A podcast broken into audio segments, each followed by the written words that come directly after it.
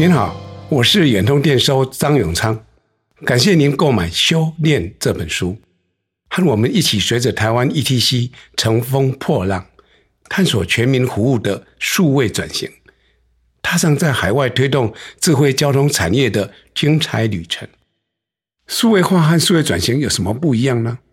很多人认为是同义词，但其实他们的内涵却是天差地远。我们现在就请演拓泰。也就是演创智慧的泰国子公司的执行长 Kenny 陈深坑，用演通团队的实际经历来说明两者的不同。您好，我是远拓代的 Kenny 陈深坑。远通最早推出红外线感测的 OBU，利用率一直没达到合约的标准，即使降了价，消费者的接受度还是不高。eTag 在上路半年后。利用率立即达到百分之六十五，约一年半后，安装比率超过百分之九十四。OBU 和 eTag 的出发点有什么不同，造成结果上有这么大的差异呢？起初，远通认为，数位化科技带来了效率与便利，客户一定会愿意购买，不习惯的也会适应。那个时候没想到，客户的需求是多元的，每个人的偏好取向也不同。我们推出的技术没有符合客户的偏好，就一点办法也没有了。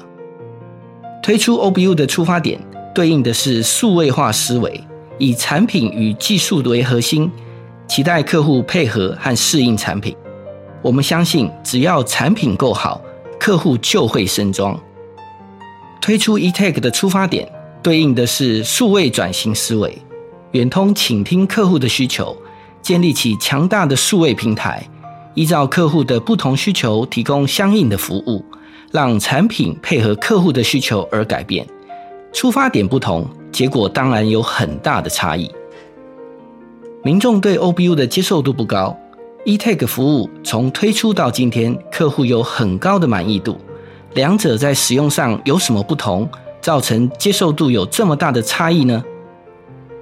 过去的 OBU 是红外线系统，要在上面插入一通卡，车辆经过收费门架时就能自动感应收费。但缺点是价格太高，用户人不愿意自己掏钱购买。而现在的 eTag 则是采用无线感测技术，不止价格比 OBU 优惠许多，使用上还很便利。远通根据客户需求做系统的建制与优化。从申办开始，依序优化了查询、缴费、储值、异动服务，甚至衍生出停车级服务、出行级服务，满足更多元的需求。OBU 对应的是数位化思维，把原本由人做的事让电子与数位技术来取代，但是没有关注多元的客户的需要。eTag 对应的是数位转型思维。为满足客户个人需要，建立了完整的营运平台，运用平台配合客户的需求，解决相应的问题，也服务客户的衍生需要，创造更大的价值。OBU 和 eTag 的使用方法不同，造成民众在接受度上出现明显的差异。如果是从为客户服务的目标切入来看，不同的地方又会在哪里呢？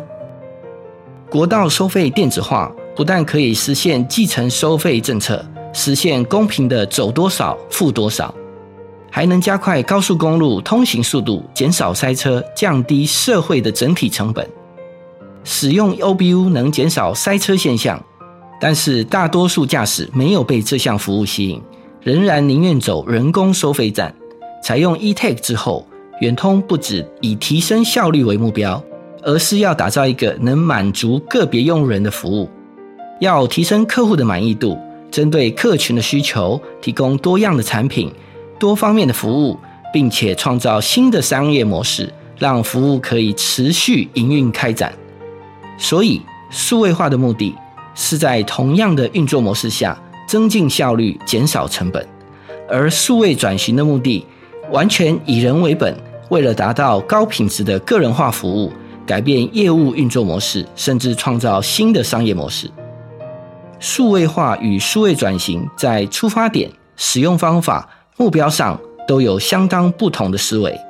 以技术为核心的经营策略是数位化思维，以人的需求为核心的经营策略才是数位转型思维。远通过去十年的实践，就是两者差异的最佳写照。谢谢 Kenny 用 OBU 和 eTech 当做例子，为我们解释和比较数位化和数位转型的差异。您服务的企业已经数位转型了吗？或者还在数位化的阶段？采用什么策略以模式来做数位转型呢？如果还没有进行数位转型，请试想，您的产业正在等待什么样的数位转型？以上的问题提供您思考。下一章要跟您介绍的是远通如何和台湾本土的厂商合作，一起达成产业升级。